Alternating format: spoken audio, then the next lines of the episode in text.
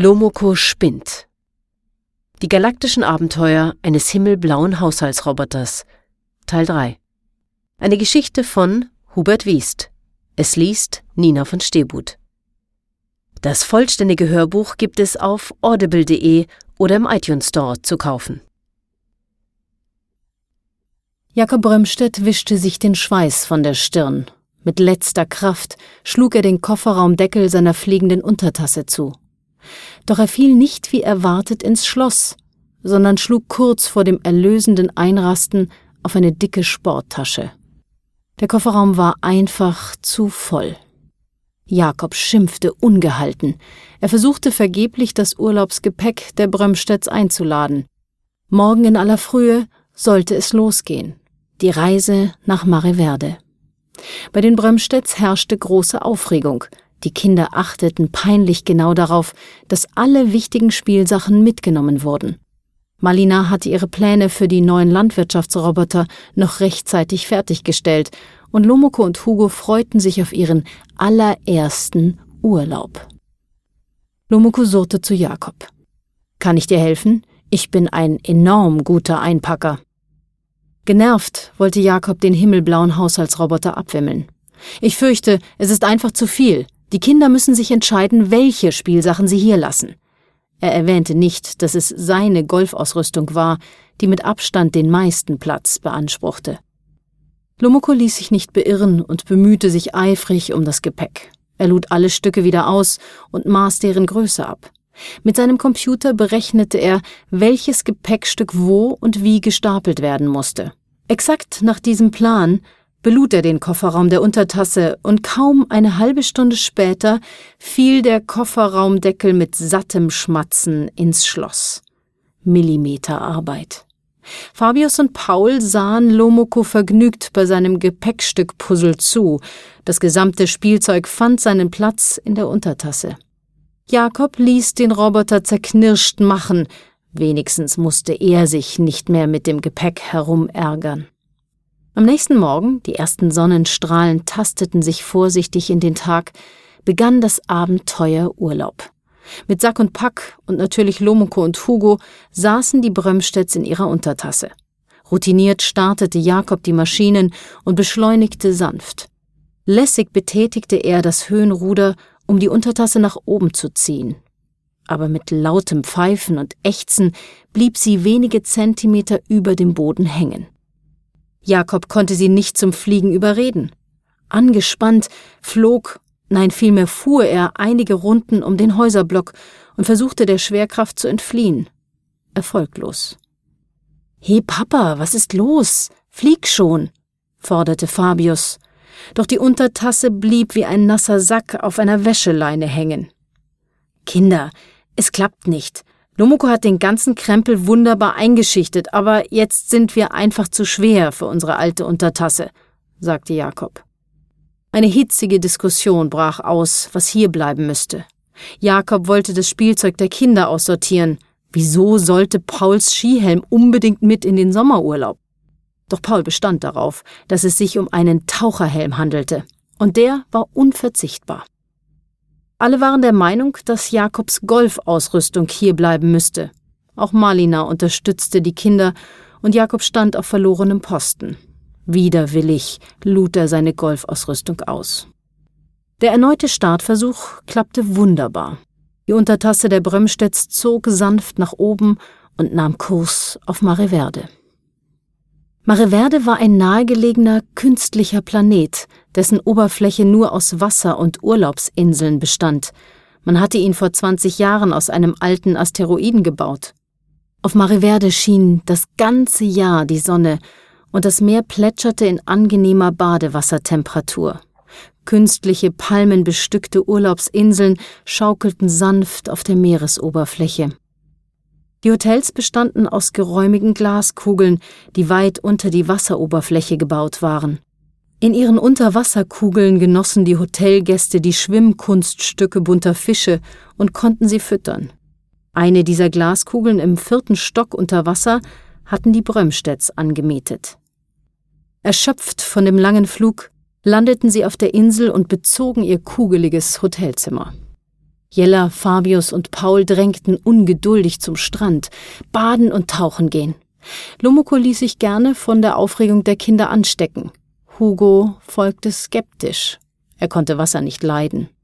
Schließlich war er eine Enduro-Fledermaus und kein fliegender Fisch. Überhaupt fand er die Sonne viel zu heiß. Hugo plumpste in den Schatten einer Kokospalme und schnappte frische Luft, die er sich mit seinen Flügeln zufächerte. Die Kinder tobten in der warmen Brandung und Lomoko genoss seine erste Begegnung mit dem erholsamen Nass. Das war Urlaub wie aus einem Reiseprospekt. Nach der ersten Abkühlung wollten die Kinder tauchen gehen. Es war noch genügend Zeit vor dem Abendessen. Tauchen? Was ist das? wollte Lomoko wissen. Du wirst sehen, das ist fantastisch. Wir schweben unter Wasser, drängte Jella den kleinen Roboter. Schweben? Fragte Lomoko und seine Knopfaugen leuchteten. Da komme ich mit. Lomoko bekam eine Taucherbrille und Schwimmweste verpasst. Warum muss ich eine Schwimmweste anziehen? maulte Lomoko. Ich möchte mit euch tauchen und nicht wie ein Schlauchboot an der Wasseroberfläche dümpeln. Schau mich an. Jeder Taucher trägt eine Schwimmweste. Sie ist nur ein wenig mit Luft gefüllt, so dass du wie ein Fisch im Wasser schwebst. Wenn du etwas tiefer tauchen willst, lässt du etwas Luft aus dem Ventil entweichen. Zum Auftauchen füllst du die Schwimmweste. Dazu musst du einfach hier drücken, erklärte Jella und ihre Schwimmweste blähte sich auf. Wir Menschen binden uns zusätzlich einen Bleigurt um, aber das wird bei deinem Blech nicht notwendig sein. Nomoko nickte und folgte Jella und Fabius. Die drei tauchten blubbernd ab. Wenige Meter vor dem Ufer zog sich ein Korallenriff durch das grüne Meer. Jella und Fabius wussten, sie durften nur fünf Meter tief tauchen. Das hatten sie ihren Eltern versprochen. Schließlich konnte Tauchen auch gefährlich sein. Das wunderschöne Korallenriff leuchtete mit seinen bunten Bewohnern. Fische in allen Regenbogenfarben. Die Sonne zauberte das Spektakel in ein warmes Licht. Ein Schwarm Zebrafische zog einen eleganten Bogen um die drei Taucher. Fabius winkte ihnen zu. Er sah es genau. Einige wackelten mit ihren Flossen zurück. Grün-rot gefleckte und gelb-blau gestreifte Fische schwammen vorbei. Es sah aus, als lächelten sie. Begeistert rief Lomoko etwas zu Fabius, doch es kam nur ein unverständliches Blasengeblubbere aus seinem Mund. Fabius grinste ihn an. Es hatte keinen Sinn, unter Wasser zu reden, man versteht nichts. Majestätisch zog ein zwei Meter langer Kaiserfisch an den dreien vorbei. Fabius zuckte, obwohl er genau wusste, dass der gepunktete Riese äußerst friedlich war. Sie tauchten mit quirligen Kolibrifischen im Seetang um die Wette und wussten, dass die Winzlinge einfach schneller waren. Um eine mürrisch aussehende Moräne, die in ihrer Riffhülle lauerte, paddelten sie einen weiten Bogen. Fabius blickte auf seine Uhr. Es war Zeit aufzutauchen. Abendessen. Er deutete mit dem Daumen nach oben und die drei schwammen zurück an die Oberfläche. Wieder an Land sprudelte Lomoko begeistert los. Tauchen ist wirklich super. Noch viel besser als Küche aufräumen. Und die Fische, habt ihr die Fische gesehen? Also die Fische sehen fantastisch aus. Tauchen ist das Beste, was ich jemals gemacht habe. Und während des ganzen Abendessens erzählte Lomoko ohne Punkt und Komma weiter. Er war einfach nicht zu bremsen. Gleich danach wurden die Kinder unter Protest ins Bett geschickt. Trotzig maulten Jella, Fabius, Paul, Lomoko und Hugo. Es waren doch Ferien. Aber Marlina und Jakob gaben nicht nach. Sie hatten sich zu sehr auf den ersten gemeinsamen Urlaubsabend gefreut. In ihrem Glaskugelzimmer angekommen, genossen die Kinder, der Roboter und die Endurofledermaus den Meeresausblick. Sie befanden sich vielleicht zehn Meter unter der Wasseroberfläche. Letzte Strahlen der untergehenden Sonne drangen nur noch schwach in diese Tiefe vor und ließen die bunten Fische blass erscheinen. Eine Gruppe lustiger Oktopusse zappelte heran, mit vielen Armen winkten sie den Kindern zu. Jella winkte zurück und die Oktopusse kamen näher, ganz dicht an die Glasscheibe. Jella gab den Oktopussen Handzeichen und sie da. Sie nickten oder schüttelten den Kopf. Verstanden sie wirklich, was Jella sagte? Jella deutete an, dass sie zu ihnen ins Wasser kommen würde. Die Oktopusse nickten begeistert. Jella, du spinnst, sagte Fabius. Das dürfen wir nicht. Wir sollen schlafen und außerdem haben uns Jakob und Malina verboten, so tief zu tauchen. Wenn du Angst hast, musst du ja nicht mitkommen, mein kleiner Bruder, antwortete Jella schnippisch. Lomoko traut sich sicher. Fabius zögerte. Sollte er wirklich mitkommen? Hier war das Wasser viel zu tief. Die Dunkelheit tauchte die Korallen in ein gespenstisches Grau. Wie dürre Hexenfinger sahen sie aus, die nach Beute suchten. Und wenn die Eltern sie erwischen würden, das gäbe ein riesen Donnerwetter. Ich bleibe lieber hier, sagte Fabius kleinlaut. Jella schnaubte ärgerlich und sah ihren Bruder nicht einmal mehr an. Wortlos packte sie die Taucherausrüstung und ging zusammen mit Lomoko nach oben. Fabius stand vor der Glaskuppel und starrte ins graue Meer. Die Oktopusse schienen keine Angst vor der Dunkelheit zu haben, sie tobten vergnügt auf und ab. Paul und Hugo schliefen bereits, sie waren von der Reise völlig erschöpft. Jella und Lomoko ließen sich mit angelegter Taucherausrüstung ins dunkle Wasser fallen. Wellen platschten, der Strahl der Taschenlampe bahnte den Weg nach unten. Die leuchtenden Farben vom Nachmittag waren einem schwarzgrauen Einerlei gewichen, die Fischwärme sah nicht mehr freundlich aus. Hektisch suchten sie ihren Weg nach Hause. Hatten sie Angst? Mit entschlossenen Flossenschlägen tauchte Jella immer tiefer. Lomoko folgte. Sein Raupenantrieb bewährte sich hervorragend. Das grobe Profil der Gummiraupten wirkte wie ein Raddampfer. Die zwei zogen entlang der Glaskugeln immer weiter nach unten. Die meisten waren dunkel. Die Taschenlampe wies Jella und Lomoko den Weg, Meter für Meter. Mutig fraßen sie sich immer weiter in die Dunkelheit der Tiefe vor. Da schwamm ein riesiger Kaiserfisch durch ihren Lichtstrahl. Grimmig blickte er sie an. Hatten sie ihn aus dem Schlaf gerissen? Egal, es war nicht mehr weit.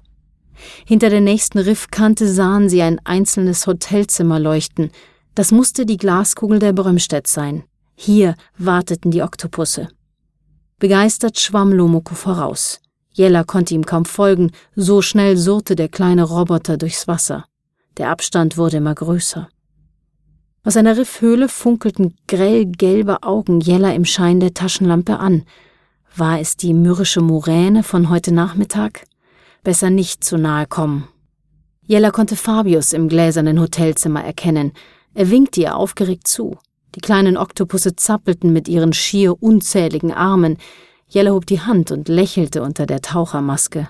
Fabius sah immer noch ängstlich aus. Er musste noch viel lernen, ihr kleiner Bruder. Fabius rief Jella etwas zu. Natürlich konnte sie ihn nicht verstehen. Gab es Probleme? Hatten die Eltern den heimlichen Tauchgang bemerkt? Lomoko war bereits am Ziel angekommen und begrüßte die zappligen Oktopusse. Die komische Aufregung schien ansteckend zu sein, denn Lomoko blickte zu Jella hinauf und auch er begann aufgeregt herumzufuchteln. Sein Arm verursachte ein wildes Wellendurcheinander. Verunsicherung beschlich Jella. Ängstlich blickte sie sich um. Da sah sie dem Grund der Aufregung direkt in die Augen. Sie erstarrte vor Schreck. Etwas Riesiges, Graues schwamm auf sie zu. Auf dem Rücken des gigantischen Fisches thronte wie eine Piratenflagge die dreieckige Flosse. Im Maul des Tieres blitzten Hunderte von Zähnen, lang wie Messer. Ängstlich versuchte Jella zu schreien. Verschreckte Luftblasen blubberten grummelnd aus ihrem Mund und flüchteten zur Wasseroberfläche. Immerhin schienen sie den grauen Fisch für einen Moment zu verunsichern. Er drehte kurz ab, um dann erneut auf Jella zuzuschwimmen. Seine starren Augen hielten Jella fest. Sie war unfähig, sich zu bewegen, und ein einziges Wort raste durch ihren Kopf. Kroskohai. Mit aufgerissenem Rachen glitt der riesige Kroskohai auf Jella zu. Gemächlich. Er schien sich seiner Sache sehr sicher zu sein. Jetzt schwamm der graue Hai direkt über Lomoko, und nur noch wenige Liter Wasser trennten ihn von Jella. Da riss der kleine Roboter beherzt an der Notleine seiner Schwimmweste. In Sekundenbruchteilen füllte sie sich prall mit Luft. Lomoko glich einer dicken, himmelblauen Weißwurst. Wie ein Sektkorken jagte er nach oben, und sein harter Blechkopf bohrte sich mit enormer Wucht in den Bauch des grauen Fisches. Der Kroskohai krümmte sich vor Schmerzen. Plötzlich verlor er jedes Interesse an Jella und er flüchtete mit torkelnden Bewegungen. Schlotternd vor Angst folgte Jella dem kleinen Roboter, der in seiner Schwimmweste gemächlich an der Wasseroberfläche hing. Zittrige Knie trieben Jella nach oben. Sie umarmte den kleinen Roboter und gab ihm einen dicken Kuss. Danke, Lomoko. Du hast mich vor dem Hai gerettet, seufzte Jella glücklich. Es ist selbstverständlich, dass ich Ihnen helfe, meine junge Dame. Es war mir ein Vergnügen. Ich fühle mich etwas unwohl. Ich habe schreckliche Kopfschmerzen, sagte Lomoko und nickte ununterbrochen. Komm, schnell zurück ins Hotelzimmer. Hoffentlich merken unsere Eltern nichts von dem nächtlichen Abenteuer. Da ich auf Sie aufpassen sollte, meine junge Dame, muss ich auch den verbotenen Ausflug Ihren geschätzten Eltern mitteilen. Spinnst du, Lomoko? sagte Jella und zeigte ihm einen Vogel. Ich bin ein verantwortungsvoller Roboter für Haushalt und Kinderbetreuung. Ich verrichte meine Arbeit mit höchsten Qualitätsansprüchen. Jella sagte nichts mehr, aber sie ärgerte sich über Lumokos verdrehte Sätze. Jetzt war wirklich nicht die Zeit, Witze zu reißen.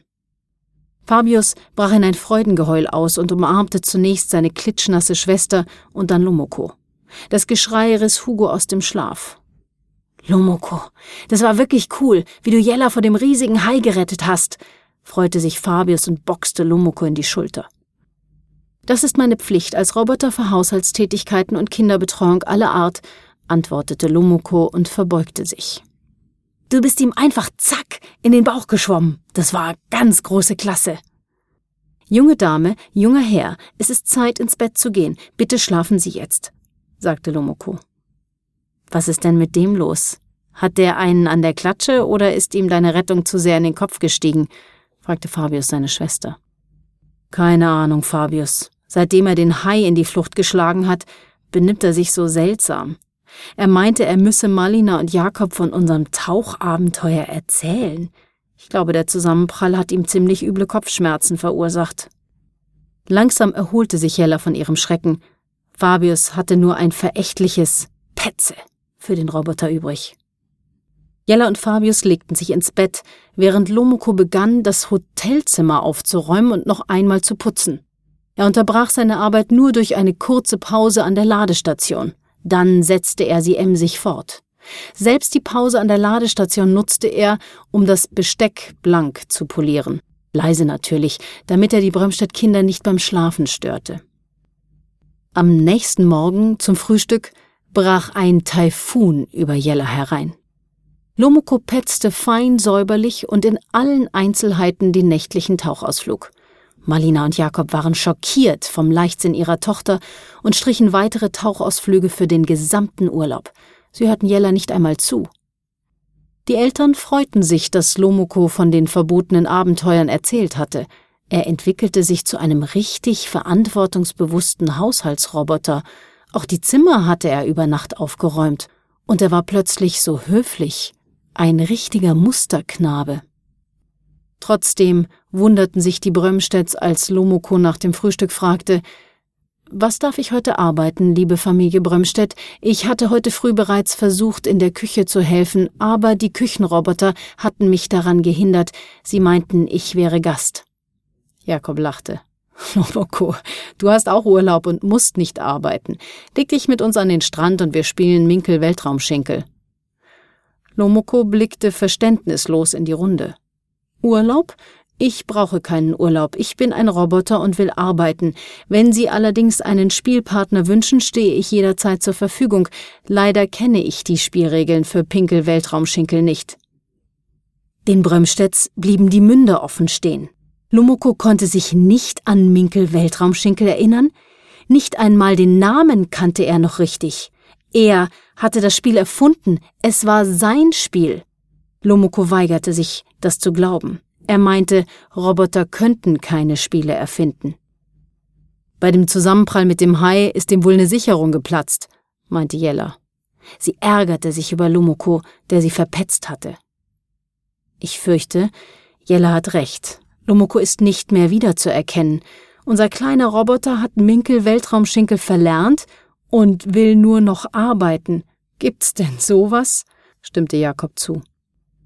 Ein Haushaltsroboter, der fleißig arbeitet, das ist gar nicht übel, sagte Marlina. Doch im Proteststurm der Kinder musste sie diese Meinung schnell aufgeben, und ehrlicherweise hatte sie Lomoko auch liebgewonnen, so wie er war. Immerhin hatte er ihre Datenkugel wiedergefunden und Jakob im Asteroidenschwarm gerettet. Der kleine Roboter brauchte bestimmt etwas Ruhe, um sich von dem Zusammenprall zu erholen.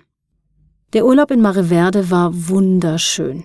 Die Eltern hatten den ganzen Tag Zeit für die Kinder, es gab Eis in rauen Mengen und die gemeinsamen Abende gestalteten sich lang und lustig. Nur Lomoko blieb ein langweiliger Musterknabe. Er reinigte zweimal am Tag die Untertasse der Brömstedts, schlich sich nachts heimlich in die Hotelküche und putzte, was das Zeug hielt. Er harkte jeden Morgen den Sandstrand mit einer feinen Silbergabel und sammelte in seiner Freizeit Müll aus dem Meer – aber zum Spielen war der kleine Kerl gänzlich unbrauchbar geworden. Er fand keinen Spaß am Quatschmachen, lachte über keinen Witz und ihm war es egal, ob er Minkel Weltraumschinkel gewann oder verlor. Lomokos komischer Zustand hielt während des ganzen Urlaubs an. Das drückte auf die Stimmung. Alle warteten insgeheim auf Zuhause. Dort sollte Lomoko in einer Roboterwerkstatt repariert werden, um wieder der zu sein, den die Brömstedts liebgewonnen hatten. Ihr wollt wissen, wie Lomokos Abenteuer weitergehen? Lomoko fliegt, Lomoko spioniert und Lomoko spinnt. Gibt es auf audible.de oder im iTunes Store als Download zu kaufen.